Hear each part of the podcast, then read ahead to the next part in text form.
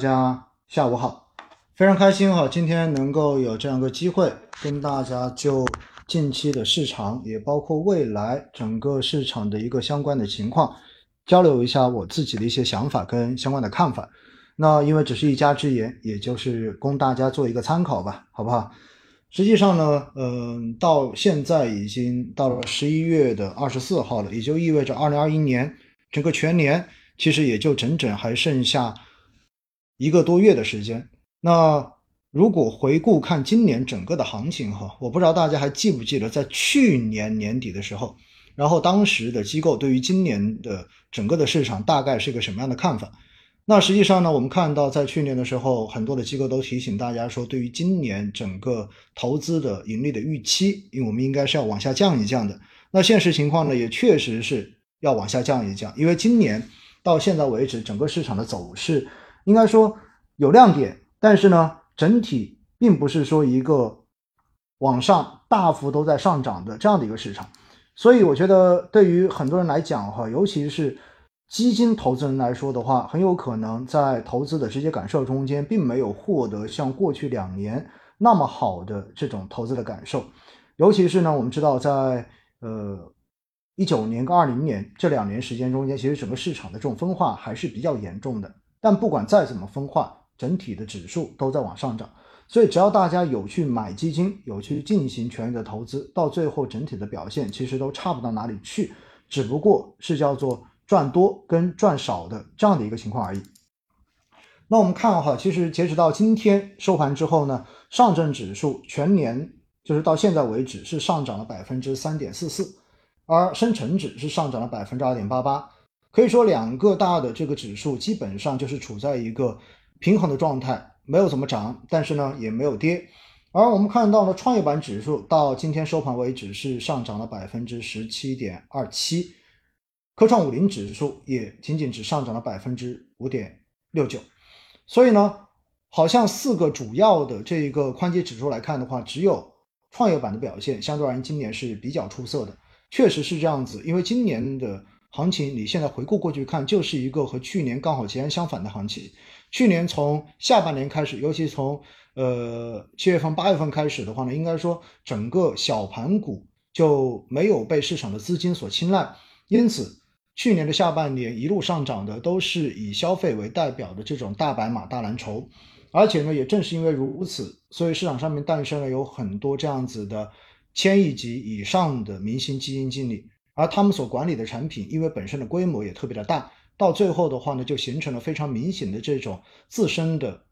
反馈效应。那发的基金越大，到最后的话呢，在配置上面就更倾向于大盘的这种白马股。于是的话呢，反过头来又推着自己持仓的这一种。股票跟行业继续的往上涨，最终的话形成非常强的这种正反馈。所以呢，我们看到在去年下半年到今年的这个年头，应该说整个呃这种大基金的表现相对而言是相当出色的啊。那今年我们就看到到现在为止，整个就是成长股跟小盘股的天下。那大盘股实际上整体的表现相对都会弱一些，因为我们看到呢，截止到今天收盘，然后上证五零指数是跌了百分之十一点二三，而沪深三百指数也跌了百分之五点六五。回过头来，我们看一下对参呃最好做参照的中证五百指数是上涨了百分之十三点九六，而中证一千指数上涨了百分之十九点四四。所以呢，从这些数据我们就明显的看到，今年的行情属于小盘股，属于成长股。或者说，如果我们说中证五百不能说完全的小盘，那至少也是属于中小盘风格的这样的一个范畴。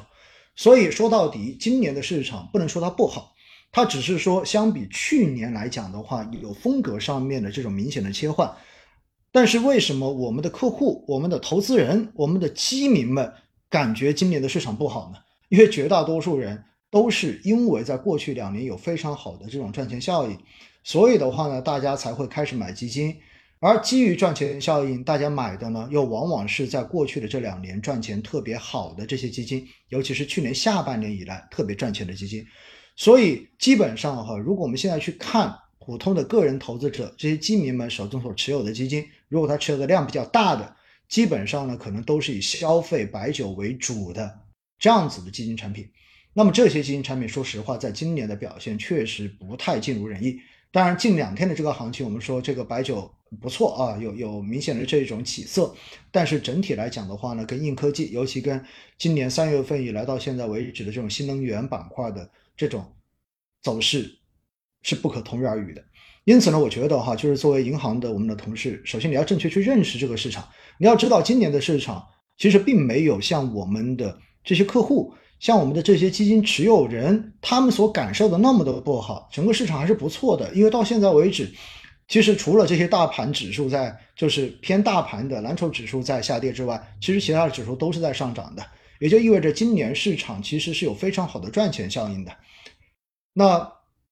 如何来看待接下来的市场呢？其实我觉得今年哈，之所以在一开始我们说要对今年的这种收益预期做一个相应的控制跟下调。原因呢，也是基于经验。我们知道，在市场中间永远都是有均值回归的效应的，也就意味着，如果短期你涨得过高，到最后一定会形成它短期回撤的压力会变得更大一些。而回过头来的话呢，如果资金又不愿意离开这个市场，又不是说全面的撤退的话，还是有资金在往里面进的话，那就相对而言，这些资金总是会在市场中间寻找那些看上去更安全一点的，同时的话呢，又。还是从能从中间找到很多自圆其说的这种上涨逻辑的这种标的，所以今年市场非常明显的特征，你会发现它就是在不断的行业的轮换，而且如果说以前的轮换可能是几个月轮一回，那在今年的市场中间，很多时候可能你会发现它是按周轮回的，甚至于按天轮回的。因此呢，我们看哈，在这两天上涨的比较多的，要么就是消费，对吧？白酒，然后呢，就还有煤炭。但是回过头，我们再往把这个时间往前推一周，你会发现在过去的这段时间中间，实际上煤炭、钢铁受到政策的这种调整，对吧？然后实际上已经出现了非常明显的这种回撤了。但是的话呢，回过头来你会发现这两天它又起来了。因此哈，这说明什么问题？说明其实现在市场中间是不缺钱的。真的是不缺钱的，只是什么？只是因为现在市场中间出现了一个非常让人难受的局面。这个难受是什么呢？其实平时我们说到呃股票市场的时候，说到投资的时候呢，经常会说到一个词，我相信大家有听过，叫戴维斯双击或者戴维斯双杀，大家应该有听过，对不对？什么叫戴维斯双击呢？因为我们知道哈，在股票投资中间，你要赚钱，其实呢你是可以赚到两部分的钱。那么一部分的钱是什么呢？一部分的钱叫做盈利增长的钱，也就是你买的这家上市公司，然后它的一个经营的这个利润再往上升。说白了就是这个企业本身价值成长的钱。所以呢，这叫做盈利的钱。而另外一部分是什么呢？另外一部分叫做估值的钱。那估值的钱是什么？我们知道所有的标的在资本市场上面都有一个估值，因为你不可能说是一分钱买一分货，对不对？你不是说十块钱的货我就卖十块钱，不是这样子的。因为这些公司都要成长的，所以的话呢，你会发现在今年就出现了一个非常明显的特征，就是高景气行业有过多的资金都去进行追逐了。这句话其实在今年很多基金经理的季报中间你都可以看到，就他们来形容今年市场的时候，那么往往是说市场对于高景气的这些行业给予的估值上面的这种宽容度实在是太大了。这句话直译过来、翻译过来就是，这些行业有点涨得过离、涨得过高了，有些涨得离谱了，有些涨得太贵了，而且贵到在很多基金经理看来是无法理解跟无法接受的，尤其是那些经历过2015年这种牛熊转换的基金经理。因此呢，这句话的意思就是，实际上今年有很多热门行业的估值已经涨得过高，因为估值本来就是你的钱，如果买的越多，到最后为止就会把这个价格推得越高，而这个价格离价值本身它的价值距离越远的话，那么它的估值自然就会越来越高。所以呢，平时我们看估值有两个指标，对不对？大家都知道的，一个是 P 市净率啊市盈率，另外一个是 PB 市净率。那么我们可以看到哈，就是像新能源板块也好，环保也好，军工也好。等等这些行业，实际上现在来看，它的短期估值其实都是处在历史的相当高的这种估值分位上面，也就意味着它现在真的很贵，一点都不便宜。那在戴维斯双，在戴维斯双击中间，就是指如果你买到了一个标的，哎，它的价格特别的好，就是它比较便宜，甚至于低于它本身的一个价值，那么这个时候呢，你就可以首先你未来可以赚到估值上升的钱。那么另外一块呢，你还能够赚到，因为这家公司本身的质地不错，所以的话呢，这家公司未来还可以给你创造出更好的盈利。所以的话，你不仅赚到估值的钱，你还能赚到盈利的钱。所以这是在投资中间最理想的一种状态，叫做戴维斯双击。但是最惨的状态是什么？叫做戴维斯双杀。啥意思呢？就倒过来嘛。那就一方面你买的这个东西又很贵，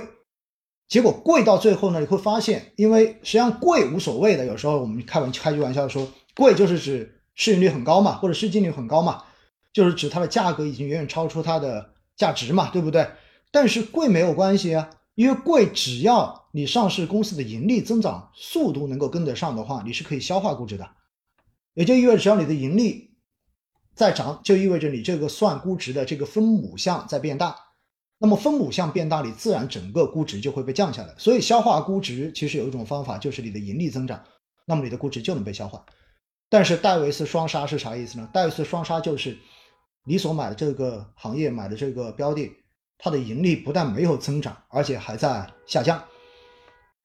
或者说它的盈利增速在下降。那么这个时候，首先它的盈利既然在往下，是不是又意味着它的估值会变得更高？而估值会变得更高，盈利在下降，市场上面的投资者对于这种标的未来是否还能够帮我赚钱，就开始充满着疑虑，所以大家就会开始直接卖掉，直接把它抛掉。那么，如果要抛抛，最后的结果就会造成你的股价又开始下跌，所以呢，这个时候又会形成杀估值，你的估值也会被下杀。因此，戴维斯双杀就是一方面盈利上面，因为它达不到预期，所以的话它会让你亏钱；而另外一方面的话，就会造成你整个的估值杀估值特别厉害。所以，戴维斯双杀环境之下，基本上这种投资到最后是惨不忍睹的。那 OK，你会发现在今年就。变成了一个结果，好像你没有办法去找到这种有戴维斯双击机会的这些标的，或者说你认为你找到了，结果发现它总是不涨，也就意味着它的估值压根就没涨。因为今年到现在为止，在涨的都是估值高的板块，也就意味着你根本就没有办法从估值这一块的话去找到你这种盈利的机会。那有没有人尝试着去找呢？有，尝试着找的就是那些曾经的明星基金经理。就是那些在市场中间从业已经超过了五年甚至于十年以上的基金经理，你会发现，除了行业主题的这种基金产品，他们所做的这种均衡类的产品，在今年的表现都惨不忍睹。为什么？因为他们就是严格的按照便宜买好货的这个想法，去进行了这些低估值、安全边际更高的，但是长期来看，应该说整个盈利相对而言比较确定的这样子的公司来组成。它的投资组合，结果呢？市场在不断的打脸，也就是到现在为止，至少你没看到他们有很好的表现，基本上就是一个微微跑赢沪深三百指数，或者说跑赢沪深三百指数几个点这样的水平。但是我们知道，沪深三百指数今年以来的一个收益率是多少呢？是负的百分之五点六五。那你想象一下，这些基金产品怎么可能表现好？所以现在的市场处在一个非常。微妙的阶段，这个阶段叫做什么呢？叫做就是仍然还是这一些估值本身就已经到了高位的品种，还在得到市场的追捧。但是，如果这些估值过高的品种得到市场的追捧，就会面临一个非常大的风险。这个风险就是，如果市场上的流动性出现一定的偏差，或者说市场上面的其他的政策性因素如果出现一些变动的话，尤其是利率，那么有可能就会影响到。相关的这种高估值股票的表现，说到这里呢，大家可以回想一下，在今年过年之后，大家还记得吗？当时过完年之后，是不是市场就开始出现了一波大调整？而且调整的最厉害的都是在过年之前涨得特别好、估值特别高的消费板块。而当时之所以会形成这样的一个调整的逻辑，直接的原因是什么？直接的原因其实就是当时在我们过年期间，美国的十年期国债收益率出现了跳升。那么我们知道，美国的这一个十年期国债收益率在某种程度上面意味着是全球的无风险收益率的一个基准，所以的话呢，当你的无风险收益率水平在往上走的时候，那么对于估值的这一个